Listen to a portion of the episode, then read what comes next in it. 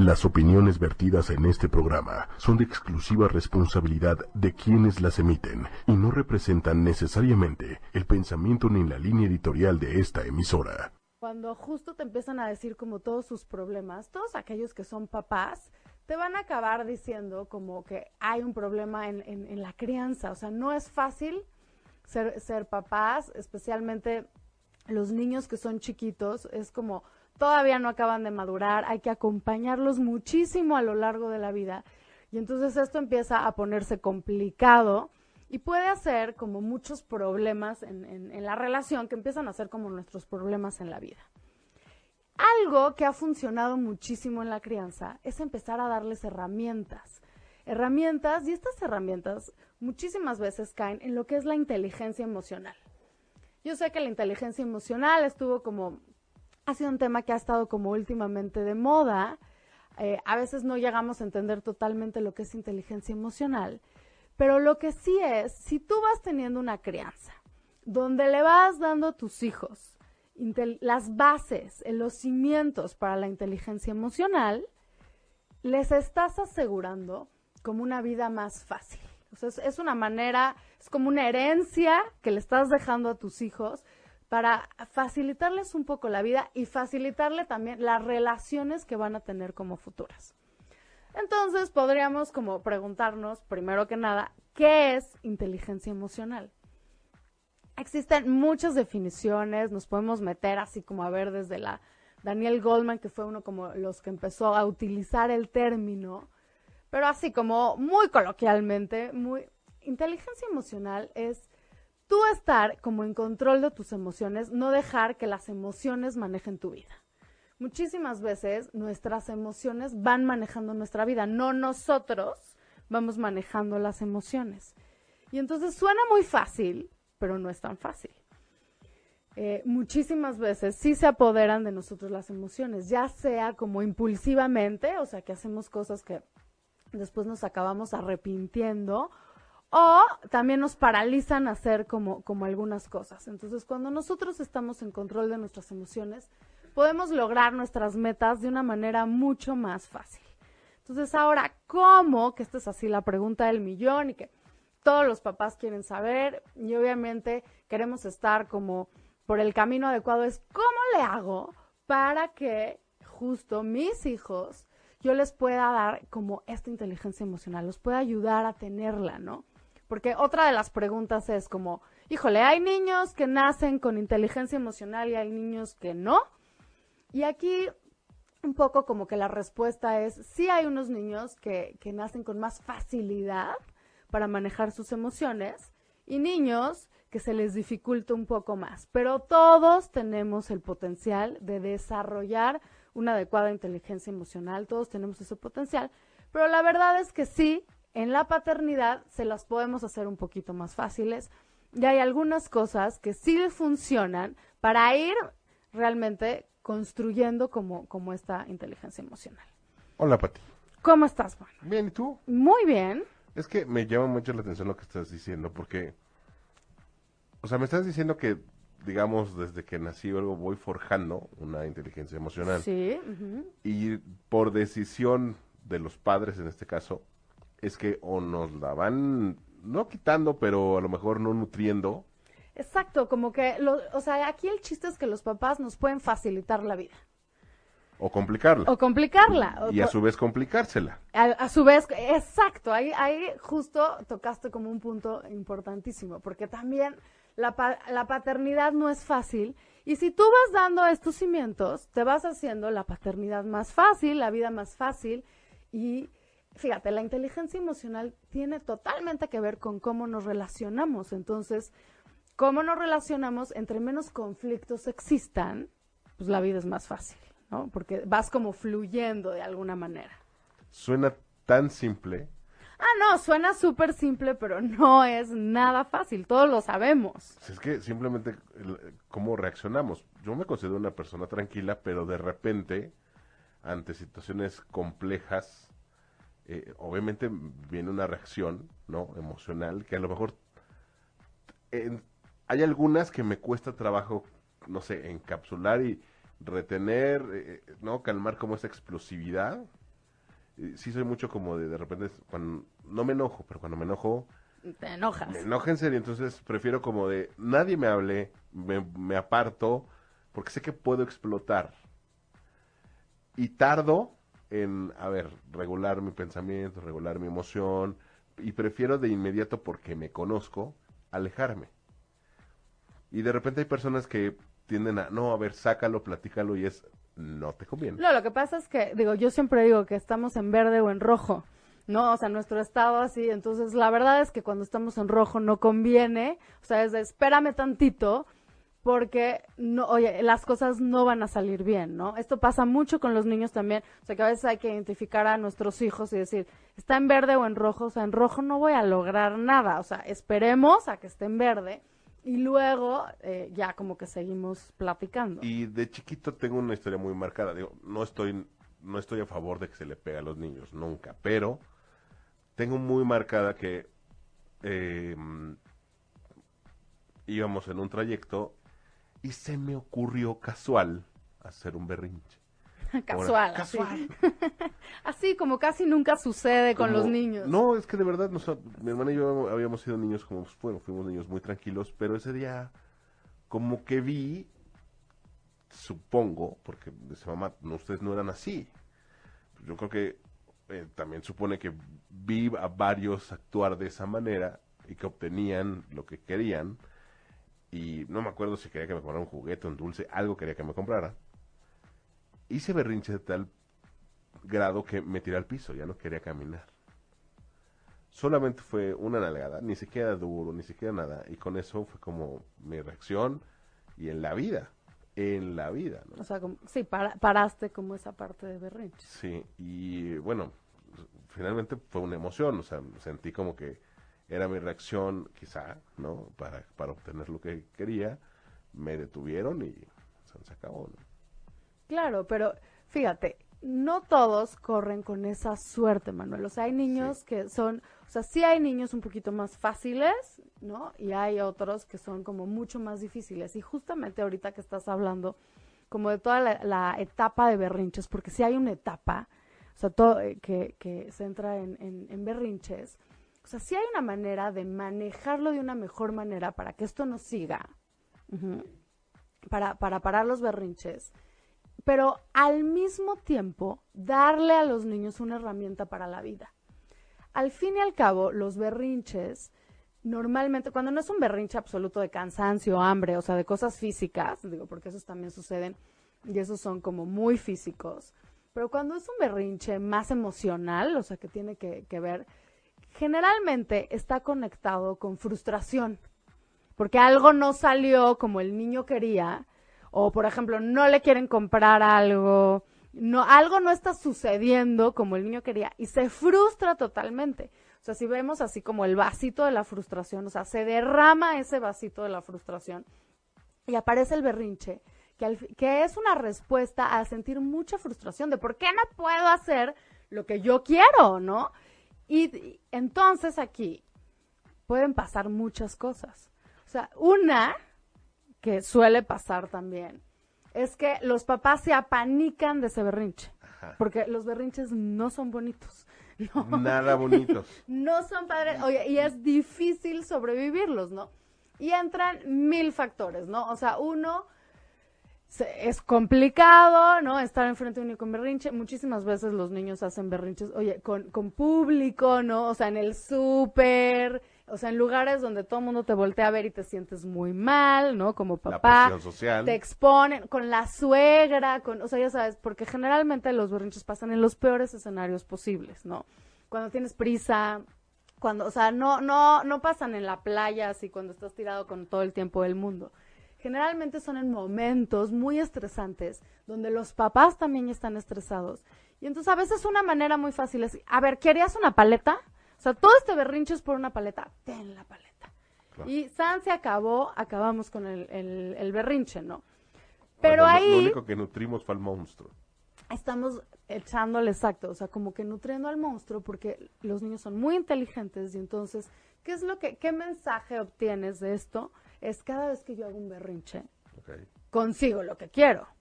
Entonces, obviamente, ¿qué es lo que vas a hacer? muchos berrinches, porque es una fórmula muy mágica. Y entonces vas alimentando esto, vas alimentando esto, y de repente ya creaste un monstruo. Ya es muy difícil quitar eso porque ¿qué es lo que el sistema interno va captando? Es yo consigo, conquisto el mundo a través de, los berrinches. El otro problema que sucede es que no se va generando lo que es tolerancia a la frustración. Y aquí entramos en la parte de inteligencia emocional básica. O sea, una de las cosas más importantes para tener inteligencia emocional es ir desarrollando esta tolerancia a la frustración. Porque, oh noticia, la vida tiene muchas frustraciones. Uh.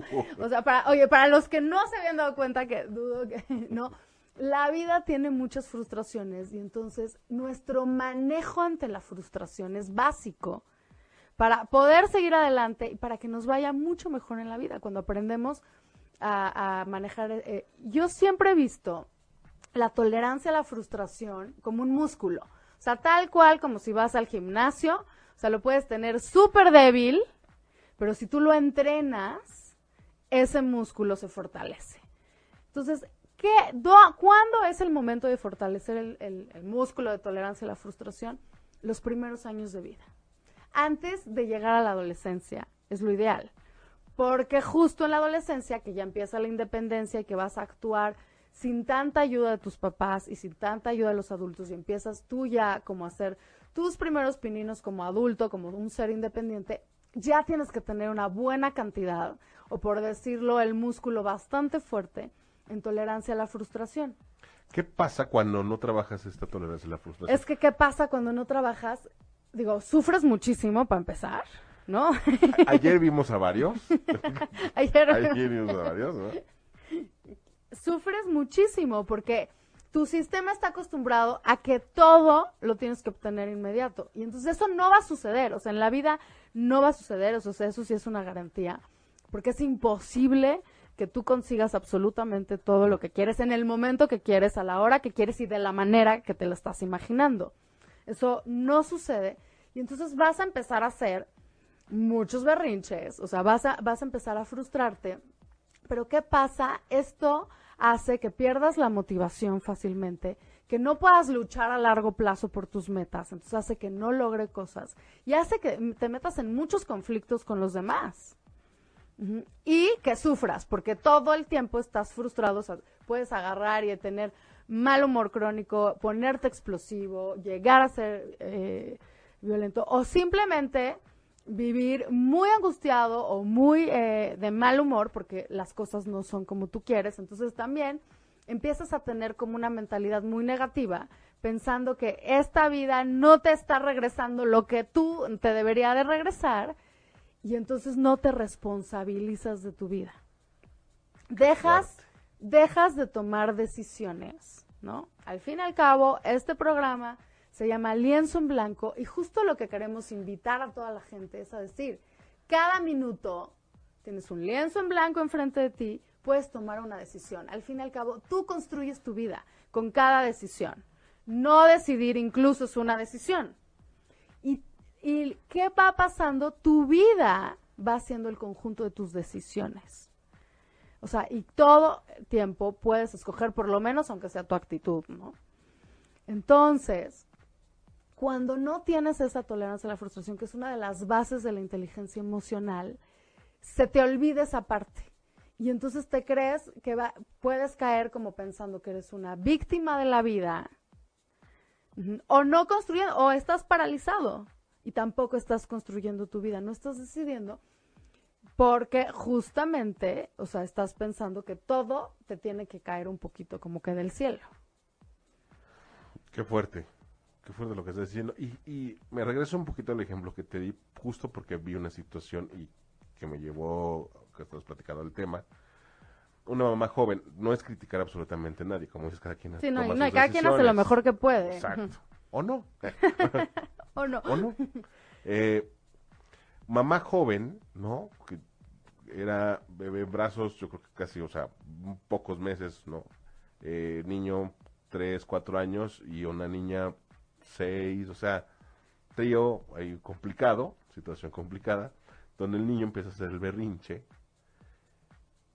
y la niña, ella, o sea, como que se frustra, se, se le nota estresada y empieza a regañar a la niña porque no controla a, su hermanito. claro, ya está hasta de la desesperación total. Y, y entonces de los gritos empieza a llorar el bebé y bueno, se crea un, un caos. Un caos, claro.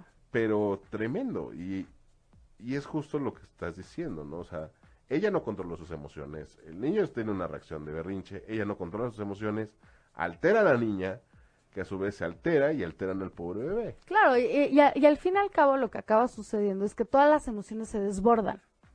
Cuando estamos con las emociones desbordadas, digo, y cuando se, desborda una emoción, pues depende cuál se desborda, ¿no? Se puede desbordar desde el estrés, la frustración, se puede desbordar el enojo, se puede desbordar la tristeza, digo, cualquier emoción se puede desbordar. ¿A qué me refiero con que se desborda? Se te sale de las manos. Y en ese momento, ¿quién controló ese momento de tu vida? La emoción. Ya no sabes ni qué hacer, ¿no? Eh, tanto la niña, el bebé, o sea, todos están muy frustrados. Entonces no puedes tomar como las riendas. Parte de lo que es la inteligencia emocional es, tú nunca vas a dejar de sentir. Al fin y al cabo, las emociones son parte de nosotros, pero tú sí puedes decidir qué haces con esa emoción. Okay. Y eso es muy distinto. O sea, es muy distinto que la emoción, ¡fum!, te arrasó y tomó el control absoluto a que tú lo sientes. Generalmente la emoción trae un mensaje como diciéndote aguas con algo, ¿no? Pero si tú lo manejas, o sea, que ahí realmente todo este proceso de que tú agarres y manejes la emoción, se llama autorregulación, porque al fin y al cabo regulas la emoción. Es muy distinto, porque ya no es desbordado. O sea, y obviamente tienes derecho a estar triste, estar enojado, estar frustrado, pero tú decides cómo la vas a manejar. ¿Qué vas a hacer con ella? Obviamente para que obtengas un beneficio, porque al fin y al cabo las emociones te están avisando algo. Algo no te gustó, o sea, inclusive el niño que hace un berrinche porque no le quieren comprar una paleta, o sea, realmente lo que está sucediendo es que él, su, su, cuerpo, su sistema, toda la parte interna le está diciendo, oye, las cosas no están saliendo como, como, como quieres. Pero entonces ahí viene donde, si tú en vez de hacer ese berrinche, o sea, en vez de explotar, empiezas a usar otro tipo de herramientas. O sea, ¿qué tal si tú quieres una paleta, por ejemplo? Eres un niño, tienes cinco años, quieres una paleta, ¿no? Y entonces, ¿qué tal si tú le puedes ir enseñando a los niños, que ahorita vamos a ir hacia esa parte, y por ejemplo, o sea, empiezan habilidades como negociar, Ajá, empiezan a habilidades como platicar del asunto, llegar, a, llegar a, conclusiones, y habilidades como tal vez parar el impulso en ese momento y obtenerlo después. Entonces, tú sí podrías, o sea, ir habilitando a tu hijo para que, por ejemplo, en vez de hacer un berrinche, te diga, mamá, quiero una paleta, quiero una paleta, quiero una paleta. Y tal vez tú puedes tener una conversación, ahorita no, porque no hemos comido, o has comido mucho azúcar, o sea, cualquiera que sea la razón. Pero sí pueden hacer una negociación. Cuando sí. O sea, en este momento la paleta no, o también puede ser, en este momento la paleta no, no traigo ni dinero. Cuando sí, igual el próximo mes. O igual y tú vas a ahorrar unos domingos y te la vas a comprar tú solo. Entonces, de alguna manera le estás diciendo, sí puedes obtener lo que tú quieres, pero no es inmediato. Digo, y hay cosas que también van a hacer que no. Y también tienes que aprender cómo afrontar eso. O sea, por ejemplo, un ejemplo muy típico es, no sé, te pones el cinturón de seguridad. O sea, ya, y a veces es, no, no vamos a negociar cuando no me lo pongo sino que más bien es decir, hay cosas que ahí sí, o sea, y es, y es como yo veo que a veces hay como canastas de situaciones, ¿no? Y en la canasta número uno están las cosas que no son debatibles. ¿Por qué? Porque siempre tiene que ver con tu seguridad. Y entonces, y ahí sí no te puedes como que meter como con eso, o con tu integridad, o con el respeto con los demás. Y por otro lado, en, en, en, otras canastas, están cosas que tal vez son flexibles, ¿no? Como, bueno, hoy la paleta no, cuando sí, pero el que tenga esta habilidad de, negociación es una habilidad importantísima que, va a acabar teniendo para, para su vida. Entonces, ahora, ¿cómo empezamos a lograr esto? O sea, ¿cómo damos así como ciertas bases para que los niños empiecen a decidir y para que los niños tengan como estos cimientos, o sea, realmente de tener inteligencia emocional y de ir manejando como, como toda la frustración. Y bueno, un poco lo que, lo que sucede es, primero que nada, creo que le tienen que quedar como muy claros a, a los niños las reglas. O sea, ¿cuáles son las reglas que, que, van a seguir? Porque a veces, o sea, les decimos que no, los frustramos de la nada y ellos no se lo esperaban. Entonces, ya, ya que están así como que un poco las, las reglas puestas y que saben lo que se vale y que saben lo que no se vale, ya, ya podemos como que empezar a darles eh, otro, otro tipo de herramientas. Generalmente, ¿qué es lo que vamos a hacer? Cuando nos desesperan nuestros hijos, cuando no sabemos qué hacer con ellos, cuando se nos está saliendo de, las manos, o sea, generalmente los vamos a amenazar, a gritar, a sobornar, a hacer todo este tipo de conductas porque ya no sabemos qué hacer. O sea, realmente ya, ya estamos atrapados, ya no sabemos qué hacer. Pero justo, o sea, en, cuando estamos sobornando, cuando estamos amenazando, ¿no? De no llores, te doy la paleta después, o sea, si tú no dejas esto, ya no vamos a hacer tu fiesta. O sea, todo este tipo de, de cosas que aparte nos, nos, nos, meten como en una interacción, o sea, que donde vamos chocando así como con el niño. Ahí, toda la responsabilidad de la conducta la acaba teniendo como el papá o la mamá. O sea, tú eres el malo que no le está dando la paleta o tú eres el malo que no le está dando permiso. ¿Y cuándo está, o sea, dónde dejamos como la parte de responsabilidad del niño? Entonces, es casi imposible que tenga inteligencia emocional y que tenga tolerancia a la frustración si todo lo que sucede es como culpa de los papás, o sea, mi mamá no me dejó hacer esto, mi mamá me castigó, mi papá no me dejó, o sea, entonces todo recae sobre los papás y no les estamos enseñando realmente a tener como la responsabilidad de lo que de lo que están haciendo. Entonces, un poco lo que lo que lo que sucede o lo que yo les sugiero es como si tú ya tienes las reglas puestas y la consecuencia, tú puedes decirle a tu hijo, tú elegiste esta consecuencia. O sea, yo no soy la bruja que te lo está poniendo, sino que tú lo elegiste. Y aquí es donde estamos realmente como que trabajando su poder de la elección. O sea, y empezamos a hacerlos como dueños de sus vidas. Hola Lili. Hola Patti. ¿Cómo estás? Muy bien. Oye, quería entonces preguntarte algo. Entonces, ¿estás de acuerdo? Yo represento a los hijos. Ah, ¿verdad? Muy bien, Lili. ¿Estás de acuerdo que si vas a hacer eso para hacerles saber que es su elección y no todo es culpa de los papás, entonces, por cualquier motivo está prohibido decir el porque soy tu mamá? Es que más que porque soy tu mamá, o sea, creo que, que mira, cada decisión en la vida tiene una consecuencia. Positiva, negativa y a veces es una combinación de positiva y negativa, pero todas las cosas que tú hagas en la vida tienen una consecuencia. Entonces, un poco este método es como enseñarle a los niños la ley de la vida. Entonces, por eso, digo, tú no puedes agarrar y sacarte de la manga en ese momento, quiero que hagas esto por esto. Sino que cada cosa, si tú lo fuiste previendo, dijiste, oye, a ver, esto te conviene o no te conviene, elige. Entonces, obviamente, sé que muchas personas van a decir, no, pero es que hay cosas porque yo soy la mamá. Punto final. Y es muy respetable, Lili. Pero creo que les conviene más a los niños saber tu razón. O sea, es porque soy tu mamá, pero ¿por qué? O sea, ¿por qué cuando soy tu mamá hay ciertas cosas que igual y no te voy a dejar hacer? Porque no, no, no son buenas para ti. Pero entonces sí lo tienes que explicar, ¿no? Sí lo o tienes sea, que cada explicar. regla la tienes que explicar para que el niño sepa que tiene un sentido. Exactamente, aunque el sentido sea que tiene que aprender a seguir una autoridad. Pero eso es un sentido. Entonces ahí sí, y, lo que pasa es que lo que anticipas también es como esta parte de cuál es la consecuencia. O sea, tú ya sabías la regla, decidiste, pero decidiste con todo y consecuencia. Entonces, cuando te hace cuenta que tú les dijiste, oigan, el que coma dulces antes de la comida ya no tiene postre.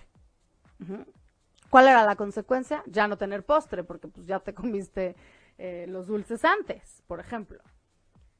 Y si alguien agarró y se comió los dulces antes, entonces pues, su consecuencia es no tener postre, entonces tal vez te va a decir, no mamá, por favor, por favor, esta vez sí quiero postre, o esta vez, y entonces, o sea, ahí les tienes que regresar un poquito como la responsabilidad y decirles, es que tú decidiste esto, o sea, yo no soy la mala que te está quitando el postre, tú fue, fue la decisión que tomaste.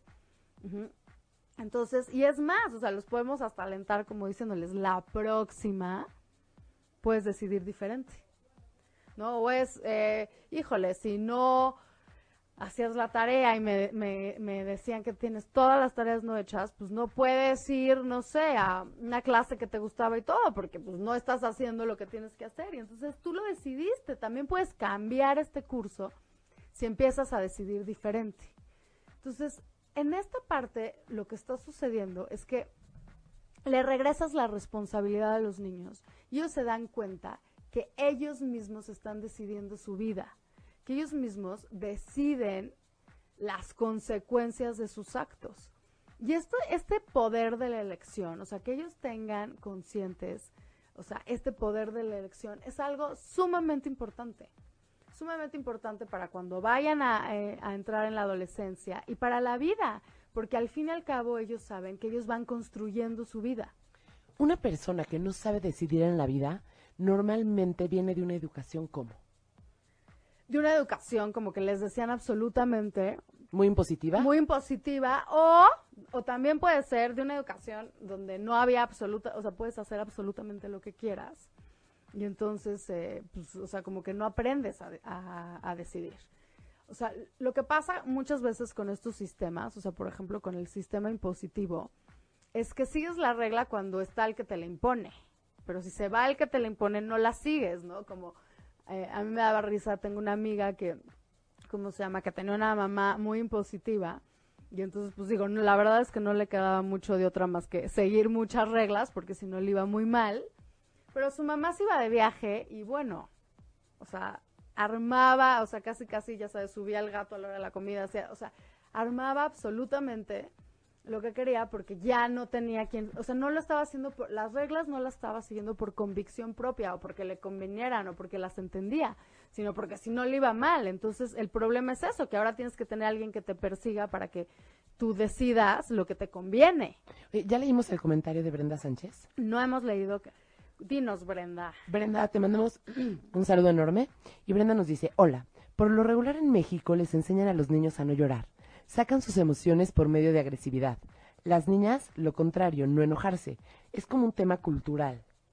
Estoy totalmente de acuerdo, Brenda, sí. O sea, en, lo que pasa es que justo, eh, Lili, hace ratito estábamos hablando como mucho de las bases de inteligencia emocional entonces lo que decíamos es que justo la inteligencia emocional era poder tú manejar tus emociones y no que las emociones te manejaran a ti. Pero Brenda está tocando un, punto importantísimo porque la otra parte es, a veces no manejar las emociones es callarlas. O sea, no hacerles caso, entonces no las estás manejando tampoco. Y sí es cierto, o sea, los niños es como un mensaje de no puedes estar triste, no puedes ser débil, no puedes llorar. Y entonces eso te quita totalmente como la oportunidad de manejarlo y de realmente poder comunicar, hacer negociaciones, o sea, hacer muchas cosas que podrías hacer con tus emociones, que, que, que sí se vale que tú digas estoy triste, estoy enojado, y entonces eso muchas veces le quita muchísimas oportunidades a los hombres de manejar sus emociones. Y por otro lado, a las mujeres, o sea, también es muy cultural que es, digo, y, es el típico, ¿cuántas veces no te han dicho no te enojes?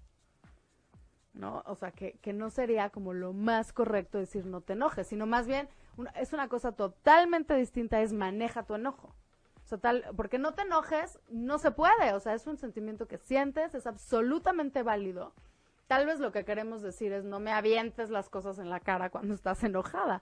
O sea, pero eso es maneja tu enojo. Pero tu enojo es válido. Oye, y si se puede, quisiera como revisar algunas frases. Claro que, no debes de decirle a tus hijos y que nos digas si ese es cierto, si no es cierto. Estaría increíble. Eh, y justo una es esa, ¿no? No llores. No llores, fíjate, o sea, ¿qué, qué, qué pasa con no llores? O sea, estás invalidando una emoción. O sea, no yo, porque aparte, digo, es más, te voy a agregar como otras frases, te voy a dar una razón para realmente llorar, ¿no? O sea, es como invalidar totalmente lo, lo, lo que estás eh, sintiendo. ¿Esto por qué no te ayuda? Porque lo que hace es que cortes tu comunicación con tus propias emociones. O sea, te acaba diciendo el mensaje como lo que sientes no es válido. Y siempre lo que sientes te está mandando un mensaje. Que lo manejes es totalmente distinto. Entonces, en vez de no llorar es, entiendo que estás triste, ¿no? O entiendo que estás enojado porque a veces lloras de enojo o a veces lloras de tristeza. Pero, ¿qué vamos a hacer con esto? O sea, eso es algo mucho más positivo que decir, porque lo estás llevando a que lo maneje, Claro. en vez de invalidarlo. O sea, pero lo que primero haces con una emoción siempre, y se los recomiendo muchísimo como papás, es validarla. Entiendo que estés triste, entiendo que estés enojado, esto te chocó, estás desesperado, eh, esto te frustró, pero después lo llevas como al segundo paso, que es, ¿qué vas a hacer con esto? O sea, ¿qué vas a hacer con esta frustración? ¿Qué vas a hacer eh, con, con- con esta parte de tristeza? Y entonces ahí viene el manejo. Ahí viene cuando, cuando decides qué hacer con ese mensaje que te mandó la emoción. De acuerdo totalmente. Y hay otra frase que me llamó mucho la atención, este, que decía que no era, estuve leyendo que no era bueno decirle a tus hijos, buen trabajo, lo hiciste muy bien. Y entonces yo dije, creo que estoy leyendo mal, ya sabes. Así de en serio. Y decía que era porque, entonces, si tú refuerzas con un buen trabajo todo lo que hace bien tu hijo, tu hijo se puede volver no dependiente de tus afirmaciones, pero una per- la típica persona que necesita como la aprobación para sentir que hizo bien las cosas. Claro, y, y lo que pasa, los estudios lo que han dicho, o sea, cuando han investigado esto, yo sé que hubo hasta la moda de dile a tus hijos buen trabajo y todo esto, pero lo que se vio es que es mucho mejor premiar el esfuerzo, o sea, decir buen esfuerzo Y ser específico, ¿no? Y ser específico, buen esfuerzo de esto, porque entonces lo que realmente te están reforzando es que tú sigas practicando, porque ¿qué pasa? Digo, imagínate que te dicen siempre buen trabajo, buen trabajo, buen trabajo. ¿Y qué pasa si un día no lo hiciste bien? O sea, o no eres bueno en eso, porque a veces, o sea, tienes unas habilidades y otras no tanto. Entonces, pues nadie te va a decir buen trabajo, o si te dicen buen trabajo, hasta tú mismo sabes que es mentira, ¿no? Entonces, eh, o sea, tampoco funcionamos como con mentiras. Y entonces, pero cuando tú dices buen esfuerzo, lo que estás haciendo es que realmente estás ayudando a los niños a ver que la práctica hace el maestro y que no se den por vencidos. O sea, entonces realmente el, el, el que te diga no digas buen trabajo va totalmente encaminado a decir, si no, no les estás enseñando a que se sigan esforzando y que solamente se hacen las cosas perfectas, es cuando va a funcionar. Entonces, o sea, lo que tú quieres es premiar el esfuerzo y todavía mejor, como tú dijiste, Lili, si lo dices específico. Buen esfuerzo haciendo esta tarea de mate. O sea, todavía es, es, como, o sea, ¿no? Hiciste esto, te concentraste, o sea, como que dices características específicas que ellos empiezan a meter en su autoconcepto y, en su autoestima, de tengo habilidades. Entonces todavía les ayuda como mucho más. Otra cosa que, que también escuché era el tema de no tenemos suficiente dinero para comprar esto, ¿no? Y es algo que a lo mejor como papá, pues le quieres explicar y le quieres enseñar que no siempre se puede. Pero decía que eso no es muy bueno porque, pues, a lo mejor para el niño el dulce que quiere es algo súper importante y no se lo compran y luego ve que compran, o sea, que los papás se compran otras cosas y puede sentirse como, como que no tomado en cuenta. ¿O cómo va este tema? ¿Si se vale, no se vale? Mira, eh, ¿cómo se llama? Digo, hay veces que hay que ser muy claros, como esto no lo podemos comprar o no tenemos el dinero. O sea, hay veces que creo que sí puede ser válido. Pero en sí, lo que pasa es que también eh, existe muchas veces cuando esto ya es, o sea, como una cantaleta, ¿no? No tenemos dinero, no tenemos dinero, no tenemos dinero. Entonces, también lo que estás metiendo es como toda un- una como visión, o sea, de, de poca abundancia, ¿no? De carencia. Y entonces, o sea, como que le acabas enseñando al niño, no se puede, no se puede, no se puede, no se puede. Cuando hay otras frases que puedes utilizar donde lo enseñas más bien a que se puede conseguir, o sea, es tal vez mucho mejor en vez de decir no tenemos dinero, decir en este momento todavía no nos alcanza, pero vamos a establecer una meta para que sí nos alcance. ¿no? Y entonces hasta puedes enseñar a los niños a ahorrar, puedes enseñar a los niños el significado de lo que cuesta conseguir las cosas, o sea, que tampoco es como enchilame otra. O sea, que a veces es, eh, puedes enseñar el valor de las cosas, pero no la visión de que nunca se, se va a poder, que vives en pobreza, que nunca tienes, sino también los, los enseñas a tener retos y decir, sí se puede, si hago un plan, ¿no? Entonces en esto, o sea, casi casi desde vamos a poner un cochinito o vamos a ver si realmente se, se, se puede conseguir eso. Obviamente si es una cosa muy poco realista, o sea, sí le puedes eh, como decir a un niño, no, o sea, también eso sí se vale. eh, cu- cuando es algo muy una playa. Sí, así de no, pues eso no se va a poder. O sea, ahí sí tienes que ser como sincero y decir, digo, una, o sea, las playas ni siquiera se pueden comprar, ¿no? Pero otra, pues no, eso no se va a poder. O sea, eso sí se vale, pero cuando sean cosas eh, mucho más alcanzables, conviene mucho más decir, hay que hacer, todavía no nos alcanza, pero hacemos el plan. Y por ejemplo, ¿qué nos dices de la frase de no le hables a extraños? Mira, lo que pasa es que creo que ahí tienes que ser mucho más específico, ¿no? O sea, entiendo la frase no hables extraños porque lo que no quieren es como, es, es un tema de seguridad, ¿no? O sea, de no vayas hablando con, con Pero el a que ver, sea, un te policía- pueden robar, te pueden, ¿no? Eh, Un policía o un bombero también es un extraño, ¿no? No, pues millón, o sea, cualquier persona es, es como, como un extraño, ¿no? Entonces creo que se, se le tiene que explicar más a los niños, porque también, o sea, eh, digo, hay, hay la anécdota, ya sabes, de un niño de, ¿por qué no saludaste a mi amiga? Pues es que tú me dijiste que no hablar con extraños y la verdad yo no la conozco, o sea, ¿por qué voy a saludar a tu amiga, no? Entonces, no hables con extraños, es muy ambiguo, es muy confuso. Y entonces es, y tal vez, o sea, es como una mejor, o sea, mejor frase, nos o sea, nos protegemos y nos cuidamos, o sea, y, y más bien como que das otros puntos de seguridad, pero también creo que se vale, o sea, también como hablar con personas amables. ¿no? Hablar con personas amables y saber también decir que no. O sea, como que trabajas en otras habilidades, pero que también favorecen la sociabilización. Y también tienes que conocer a quién se lo estás diciendo, ¿no? Eh, hay niños que son demasiado sociables, o sea, les tienes que poner un límite como un filtro. Y entonces ahí podrías decir otras frases, pero también hay niños, por ejemplo, súper tímidos que si los alimentas con estas frases, o sea, también les estás como obstaculizando un poco lo que es su socialización. ¿Y qué me dices del tema de mm, cuando yo tenía tu edad? Ah, sí. Cuando yo tenía tu edad. Creo que es increíble como papás compartir experiencias, pero no experiencias que estén totalmente ligadas. O sea, sí puedes compartir tu experiencia, pero no le metas como el elemento culpa, ¿no? O el elemento O sea, como- mártir. Así, cuando yo tenía tu edad, yo ya sabía leer y escribir, ¿no? ¿Y tú qué? O sea, el elemento culpa, mártir o humillación, no vale la pena compartir esas experiencias. ¿Por qué? Porque no sirven de nada. O sea, no van a nutrir al niño, no le van a alimentar su autoestima, no. Entonces, conviene decir mucho más, o sea, como, como otras cosas, ¿no? Entonces, porque muchas de estas frases es como para decir, yo ya hacía esto, yo trabajaba, eh, yo tenía dieces, o sea, entonces de alguna manera es como decir todo al niño todo lo que no está logrando.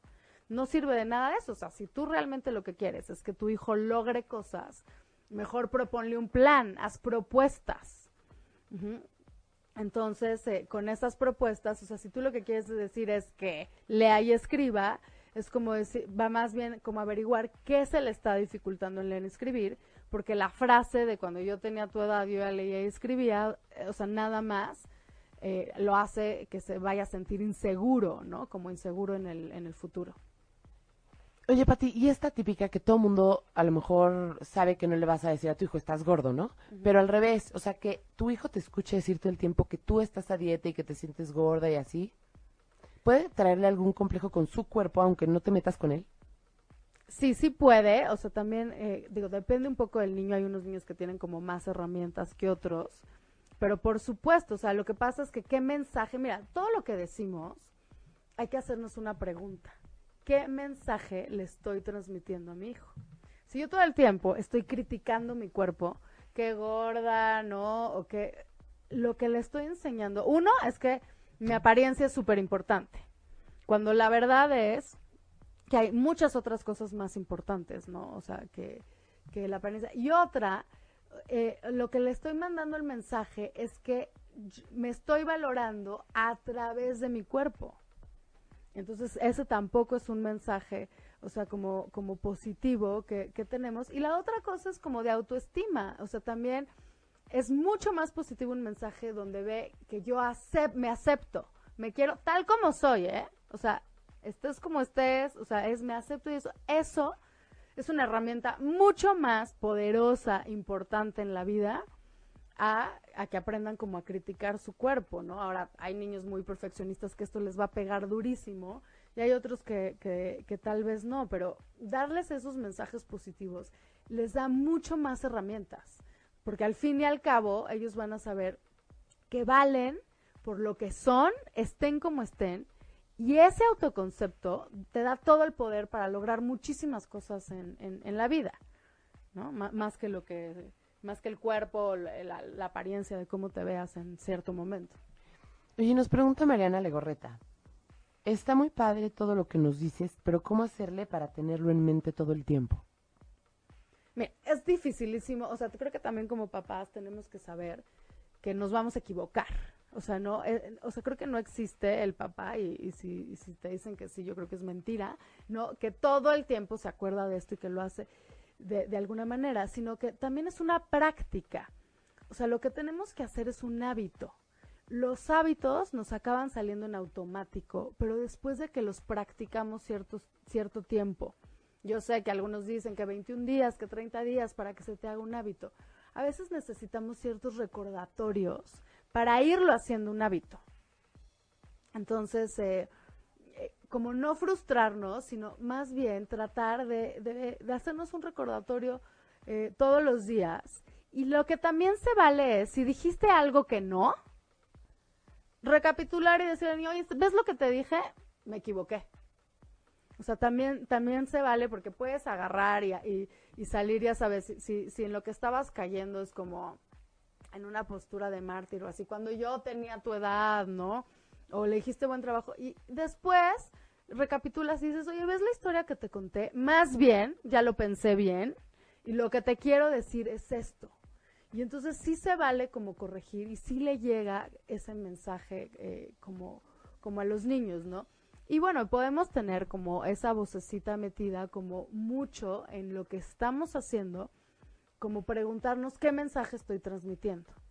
Y tratar, eh, esto es una, a mí me gusta como hablar de una proporción, o sea, igual y no todos nuestros mensajes van a ser perfectos, ni mensajes así súper ayudadores, pero sí puede haber una proporción. Si la mayoría de ellos son positivos, ¿no? O sea, contienen a los, a, a los que no hicimos como tan negativos, ¿no? Entonces se habla así como de, ojalá pudieras tener como una proporción de 4 a 1 y eso ahí sigues teniendo como, como muchos comentarios positivos. Ok, hasta ahorita ya no tenemos más este, preguntas. Este, Sí, mira, otro, otra, otra cosa importante, Lili, en, en, en esto, cuando queremos así como, estamos hablando como del poder de la elección, ¿no? Que es mucho mejor como decirle a los niños, tú lo decidiste, o sea, tú decidiste esta consecuencia y no tanto yo soy la bruja que te está poniendo como, como este castigo, ¿no? Esto es algo súper poderoso, porque el niño sabe que es dueño de su vida. O sea, que él decide su vida y que cada elección que hace tiene una consecuencia.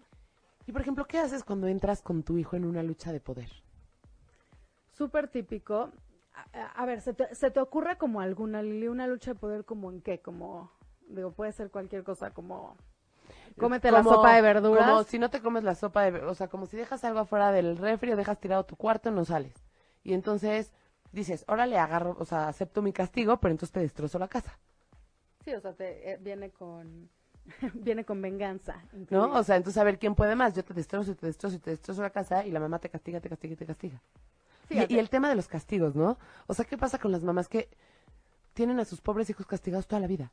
Sí, eso, eso sucede horrible. Mira, usando el ejemplo como de, o sea, si, si dejas todo tirado y no sé qué, o sea, no te voy a dejar salir de la casa, entonces tiro todo, ¿no? Ahí, o sea, una es no engancharte, o sea, ¿cómo no entras en una lucha? Bueno, o sea, no te enganchas, o sea, lo que pasa es que, ah, pues seguiste dejando tirado, pues lo que le tienes que decir al niño es, ¿por qué estás eligiendo esto? O sea, porque es, es, o sea, me estás tratando como de pegar a mí. Es tú por qué estás eligiendo esto. O sea, ¿por qué estás eligiendo algo que a ti no te conviene? O sea, no te gusta salir, ¿no? O sea, como que más bien hacerle la pregunta, ¿por qué no estás eligiendo diferente? Ahora, ahí puede haber cosas atrás de eso. O sea, si un niño está muy enojado y, y, está entrando en una lucha de poder, puede ser que esté muy enojado contigo por algo que ni siquiera es la regla, sino por algo de la vida, de otra cosa. Entonces también ahí vale la pena como decir, te veo muy enojado. No quiero entrar en una lucha de poder. Fíjense, todas estas cosas hay que ser muy abiertos con nuestros hijos. O sea, como realmente es mucho mejor en vez de entrar en una lucha de poder, sentarnos con él y decirle, siento que estamos entrando en una lucha de poder, no quiero no quiero que nos llevemos así, o sea, no, no, y entonces realmente llegas como al meollo del asunto, porque generalmente cuando hay una lucha de poder, no nada más es por una regla, o sea, es por muchas otras cosas o muchos otros enojos que a veces tienes como que platicar mucho más profundo. ¿No? Entonces, eh, eso sí como de la lucha de poder. Y no sé si nos dé tiempo de que nos expliques el tema de los castigos, porque nos quedan básicamente un minuto. Así, los castigos, eh, Fíjate, los, los castigos, yo soy mucho más partidaria, Lili, de las consecuencias. O sea, porque los castigos son diferentes los castigos que las consecuencias. O sea, los castigos es yo, mamá que tengo autoridad, te impongo una cosa, yo soy la mala, ¿no? Y, cómo se llama, y, te estoy, y te estoy castigando. Y genera mucho enojo. ¿no? O, genera ya como, ya sin defensión, o ya te valen los castigos porque siempre estás castigado. Una consecuencia es justo, tiene que ver con el poder de la elección. Se dijo antes, porque a veces los castigos es lo que me salió de la manga en ese momento. Y a veces ponemos castigos exagerados o que ni siquiera podemos cumplir, porque en ese momento los dijimos porque estábamos furiosos. O sea, por lo que estás diciendo, como muchísimo de la, de la base de poder como educar a tu hijo con estructura, con todo, es sentarte a definir cuáles van a ser las reglas. Exacto, cuáles son las reglas y las consecuencias, más que nada las consecuencias, o sea, como qué va a pasar, pero fíjate, es diferente consecuencia que castigo, porque una consecuencia puede ser perder un privilegio. O sea, no, no tiene que ser un, castigo, pero entonces es como el privilegio siempre está, pero si no haces cierta parte, pues lo pierdes. O sea, tú puedes agarrar y decir, siempre está el privilegio de la tele, pero no te quisiste bañar, no quisiste hacer la tarea, no sé qué, perdiste ese privilegio, no hay tele.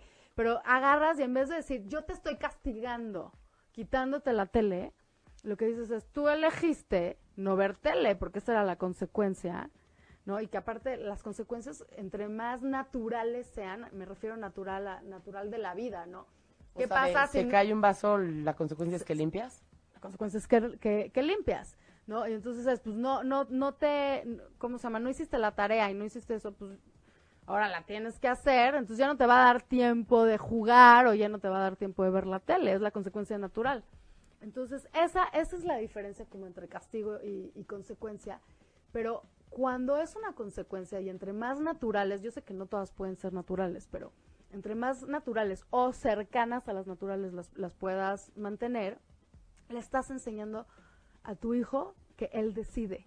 Cuando, lo, cuando castigas, tú eres quien decides. Y entonces no le estás regresando la responsabilidad, no es dueño de su vida. Y no estás fomentando lo que es la inteligencia emocional, que es que tú vas decidiendo y manejando todas tus decisiones. Tú eres realmente quien construye tu vida.